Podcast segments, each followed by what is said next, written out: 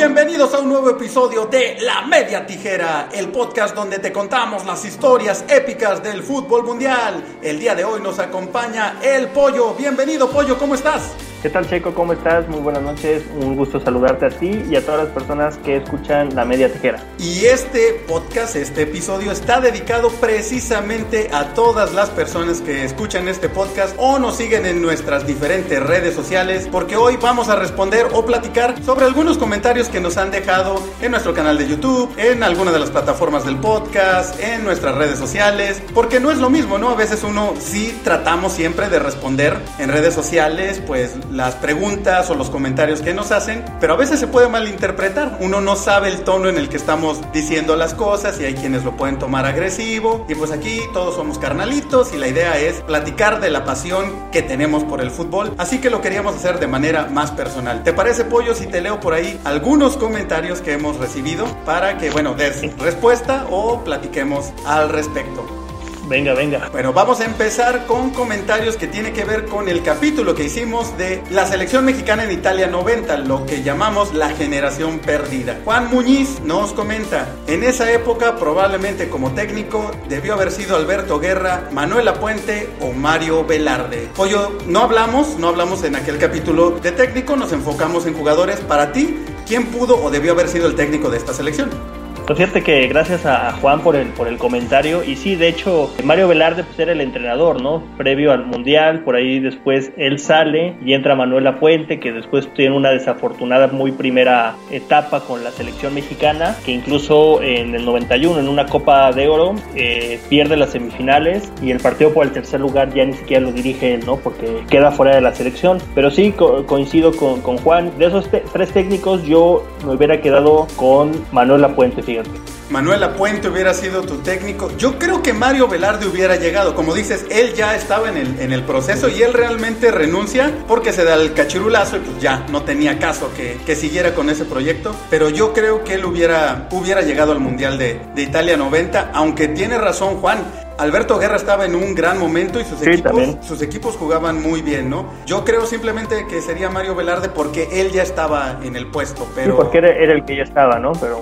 Exactamente, pero creo que Alberto Guerra hubiera sido una gran opción y Manolo Lapuente más adelante, lo que platicábamos de... Sí, tuvo, tuvo su, su, oportunidad, pero sí, en esa época también a finales de los 90, de los 80, perdón, pues el Puebla era un equipo fuerte y, La Lapuente era, era, el entrenador, ¿no? Y varios de los jugadores que nosotros habíamos comentado, pues eran del Puebla, entonces pues sí, por ahí pudo haber sido. Nos comenta también José Luis, era sobre los dos jugadores que tú hubieras convocado o mencionabas que hubieras llevado a Italia 90 Campos y Luis García todavía no era su momento. De ninguno de los dos. Si acaso Luis García, pero yo creo que hubiera sido de los últimos convocados ya de emergencia. Lo que platicábamos, ¿no, Pollo? Yo sí creo que difícilmente los hubieran llevado, aunque tú diste buenas razones. Así es, José Luis, eh, muchos saludos. Y sí, digo, eh, eh, en esa parte, ¿no? De darle un poquito de oportunidad, siempre decimos que, en la selección hay algún jugador que entra de sorpresa o que entra para tener experiencia, y es lo que decíamos en aquel capítulo, ¿no? Que, que sobre todo sí, Luis García eh, hubiera sido una buena oportunidad para, para que fuera adquiriendo esa, esa madurez futbolística ya un roce internacional más, más importante que no se daba tanto en el fútbol mexicano. Pero sí, también este, coincido, Campos yo lo hubiera puesto igual, no como un portero titular, sino también llevarlo para que fuera agarrando y Luis García también, ¿no? Como siempre se da el, ese, el, destapa, el último destapado, ¿no? El, el que entra al final, que se cuela y probablemente alguno de los dos se hubiera colado. Nos comenta Carlos Santos, no sé si es el negro Santos, si es él. Saludos, saludos señor, un honor que nos esté escribiendo. Y si no, también saludos, carnalito. Carlos Santos, gracias por, por ver y escuchar la media tijera. Dice: Se pudo considerar a Cuchillo Herrera, Yayo de la Torre y Zuli Ledesma, que no los mencionamos en nuestro 11. ¿Qué opinas, Pollo? Fíjate que, que gracias, Carlos. Eh, un, un, saludo y un abrazo. Y sí, fíjate que ahorita que, que comentabas eso del Zuli Ledesma, si bien ya haciendo un análisis, eh, si no hubiera sido Campos mi tercer portero, tú habías puesto a, a Adolfo Ríos, ¿no, Checo?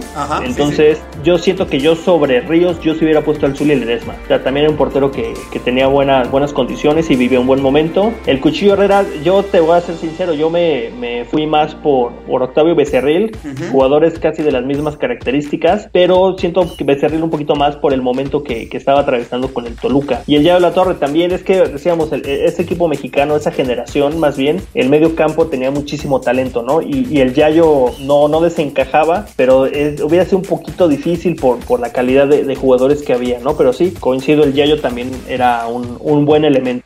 Ahora, un mensaje que sí va directito a ti, que incluso te menciona. Angelos Cross, Angelus Cross, así es su nombre de perfil, dice, pinche pollo, no oculta su favoritismo por el América. En ese entonces la mejor defensa fue la del Guadalajara y mínimo debería jugar en ese mundial tres de sus defensores, Demetrio Madero, Sergio Lugo y José El Pelón Gutiérrez. Y ponen mayúsculas, Javier Aguirre no jugaba de defensa en Chivas, jugaba de mediocampista. También debió de jugar Omar Lapina Arellano, Benjamín Galindo en medio ofensivo, que si lo mencionamos, el mejor centrocampista de esa época y como volante el Chepo de la Torre. ¿Qué comentas, Pollo? Un saludo, Angelus, este, muchas gracias por tu comentario. Sí, digo, no es que yo haya querido poner en mi 11 a Javier Aguirre como defensa porque no había otro, porque había muchísimos jugadores. Él incluso lo comenta en entrevistas que, que él en su última etapa en el fútbol mexicano, pues ya le tocaba jugar de defensa central. Él se retiró en Chivas jugando en esa en esa posición. De los defensas que comentas, este sí, digo, Demetrio Madero también un jugador que tiene un físico muy, muy importante, un jugador muy, muy alto. Sergio Lugo y el Pelón Gutiérrez, pues no sé, siento que a lo mejor no eran material por, por la calidad que había en, ese equipo, ¿no? Pero sí, la verdad, este, había, había jugadores muy, muy buenos de, de, Chivas en, en aquella época. Un equipo que, bueno, siempre se ha caracterizado por tener buenos jugadores. Y bien comentas, este, la Pina Arellano también, es que volvemos a lo mismo. Siento que, que la media cancha de, de, de esa generación era muy, estaba sobrepoblada, había muchísimos jugadores de muy buena calidad. Benjamín Galindo, pues sí, también lo, lo tenemos junto con el Chepo de la Torre, ¿no? Entonces, muchas gracias Ángelus por, tu, por tus comentarios. Este, y sí, digo, pues sí, le voy, le voy al América, pero pues no, no, de hecho no puse creo que a tantos del, del América en ese equipo, ¿no? Aquí viene otro comentario que no está tan de acuerdo con lo que acabas de, de decir en relación a que había mucha calidad en ese equipo. Este comentario nos lo dejaron en el Instagram, Pollo, del mismo tema de la selección mexicana que hubiera jugado en Italia 90. El perfil es jesusmanuel.avalos.1 y dice malérrimos todos. Nuestro community manager le respondió y bueno, le comentó que, que nosotros creemos que sí había buenos jugadores en ese mundial y responde, esa generación entre chupe y líneas solo llegarían al MP, o sea, al Ministerio Público. Ahora sí, Pollo, ¿qué le respondes al buen jesusmanuel.avalos.1? Jesús, gracias por tu comentario. Ahí sí difiero bastante de, ti. Siento que había muchísima calidad en ese equipo, sobre todo de media cancha hacia adelante. Y pues no, o sea, si te fijas de los jugadores que comentamos, ninguno se vio inmiscuido en algún escándalo tan desastroso, ¿no? De, drogas o de, alcohol o de violencia, ¿no? O sea, realmente creo que, que sí había mucha, mucha calidad en ese, en ese equipo. Pero bueno, digo, tu punto de vista lo respeto, pero siento que ahí sí es lo que más sobraba en ese equipo era talento si bien no se vio envuelto en un escándalo, sí sabemos que Pablo Larios tuvo sus problemas de, con, con, la cocaína, ¿no? Pero bueno, eso fue después de, de sí, después de su, exacto, sí. Y como comentas, probablemente sí hubo sus cosas, sus vicios que hay en todos lados, incluso en la serie esta de The Last Dance de los Toros de Chicago, Michael Jordan confiesa que cuando él llega, los Toros de Chicago de aquella época los encuentra en una fiesta con prostitutas, cocaína, marihuana. Entonces, bueno, y, probablemente se siga dando en estos tiempos y sea algo que, que se dé, pero si en la cancha rinden, son profesionales, pues bueno, a final de cuentas creo que de generación de Italia 90 o que hubiera estado en Italia 90 en la selección mexicana, muchos tuvieron trayectorias muy largas, exitosas a, cierto nivel en el fútbol mexicano y muchos de estos, como lo platicamos, pues hasta llegaron al Mundial de, Estados Unidos 94, ¿no? Entonces sí creo que bueno, la, trayectoria de los jugadores habla por sí solos y la mayoría llegaron más allá del MP que comenta el buen Jesús.1, digo Jesús.manuel.ábalos, algo así. Saludos al buen Chucho. Vamos a pasar con un comentario de otro episodio. Este es del 11 histórico del América de mexicanos contra extranjeros. Nos dice Mauricio Casas: Marchesín es mejor portero, pero Celada es más mediático. Vizcarrondo y Pagal al 11 de peores extranjeros.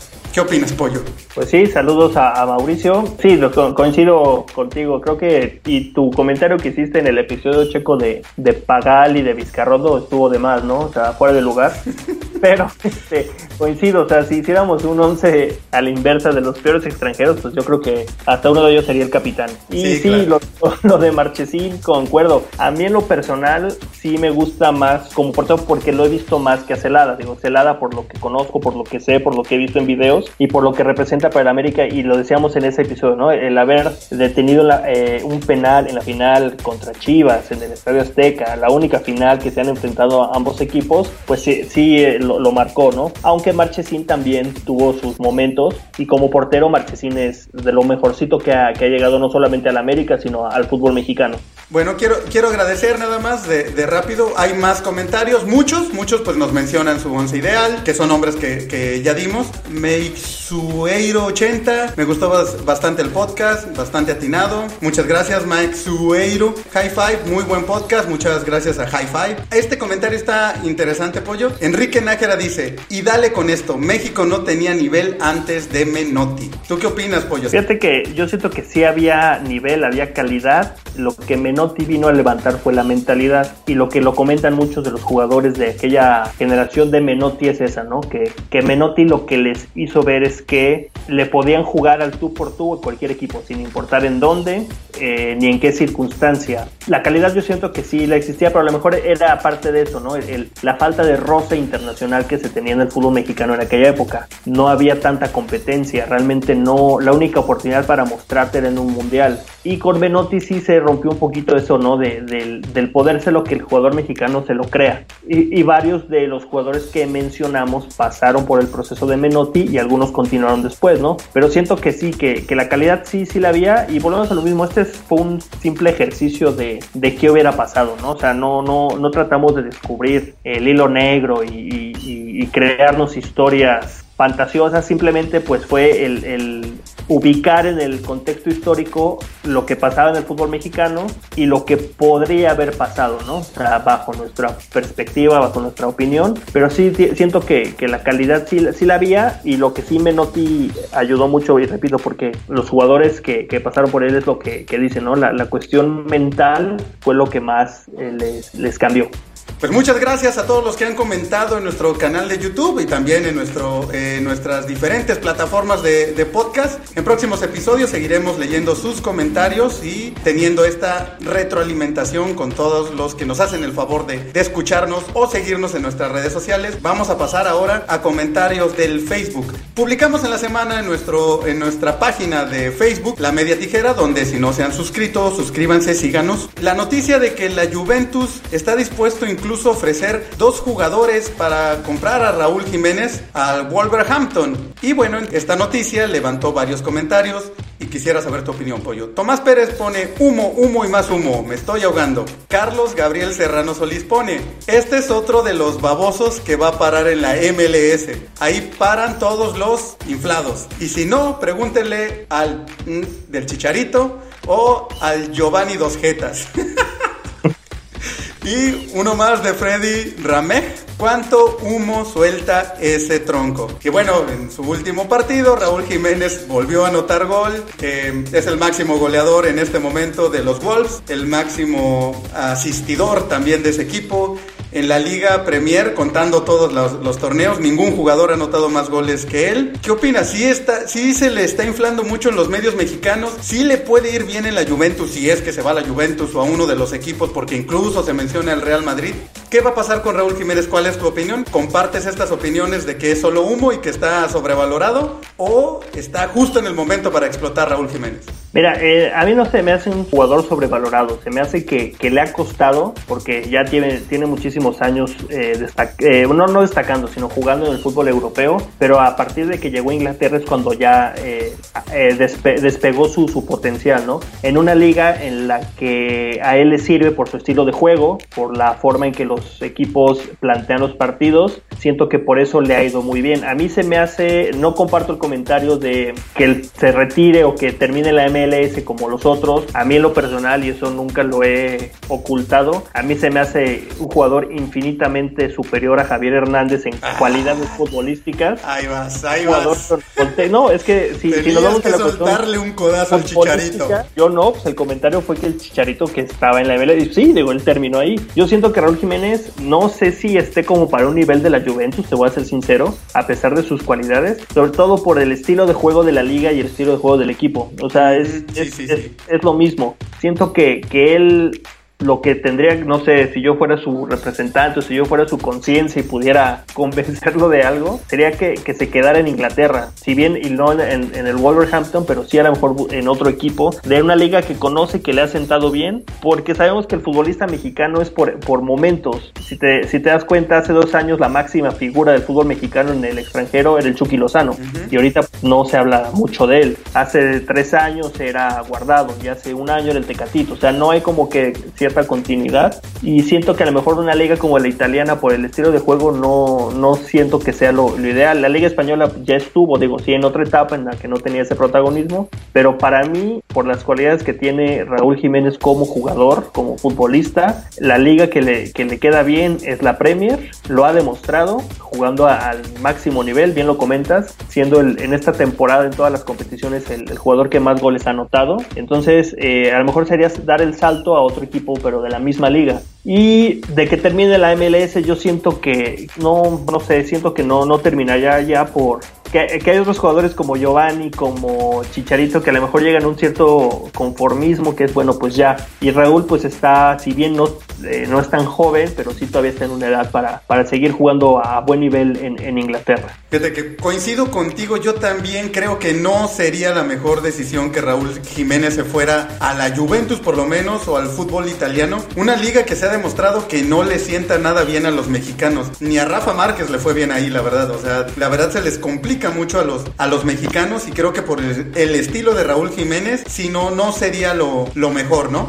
Y curiosamente de lo que comentas, de dónde podría terminar su carrera y demás, el pasado fin de semana estaba haciendo el súper y pues como sabemos que pandemia, pues las colas son horribles, ¿no? Porque pues hay menos gente que te atiende y todo es más lento. Entonces tuve la oportunidad de tomar una revista, la famosa revista Forbes, para checar si ya me acerqué un poquito más a Carlos Slim. Estamos, estoy tan, casi tan cerca de la fortuna de Carlos Slim como nuestro canal de YouTube de suscriptores de Yuya. Estamos a ese nivel de, diferencia, ya casi, ya casi. Pero bueno. Yo pensé que decir que casi al mismo nivel que el Chicharito de Raúl Jiménez, ¿eh? No, pero... O sea, no, ya, ya deja al pobre Chicharo, ni, ni está en este partido y tú te le barres a pegar. Aunque esté en la banca, a ver cómo le sueltas un balonazo, ¿verdad? Lo mencionaron en los comentarios, yo nada más respondo.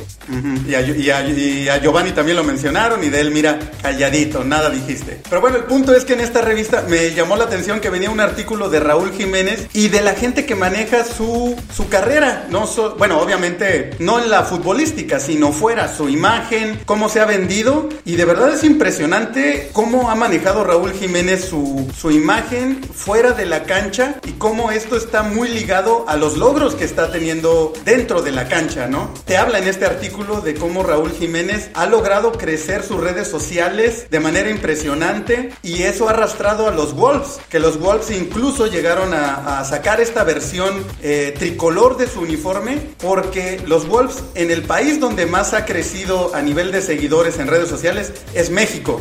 Y esto es gracias a Raúl Jiménez. Y mencionan que una de las metas que tiene Raúl Jiménez es aparecer en la portada del FIFA, ¿no? Y que todo lo que está trabajando dentro de la cancha lo está haciendo de manera que también fuera de la cancha se, se note, ¿no? Entonces creo que no es de gratis que Raúl Jiménez le está yendo muy bien en, en, en Inglaterra en este momento. Le está yendo muy bien a nivel de, imagen también. Y bueno, no sé si irse a la Juventus sea la mejor decisión en lo futbolístico, probablemente lo sea en eso, en nivel de imagen, en estar allá junto a Cristiano, llegar a un... A un de proyección, a nivel de, proyección, Exactamente, a nivel de proyección, estar en uno de los equipos más importantes de Europa y con más historia, pero quizá aquí sí le pueda afectar en lo futbolístico. Esperemos que la decisión que tome sea la mejor, porque sí nos hace falta que esté en un buen nivel para la selección mexicana. Así que ojalá siga despuntando y creciendo, ¿no? Y fíjate que ahí siento que, que sí tiene posibilidad, digo, a mí no me encanta, no me gustaría, pero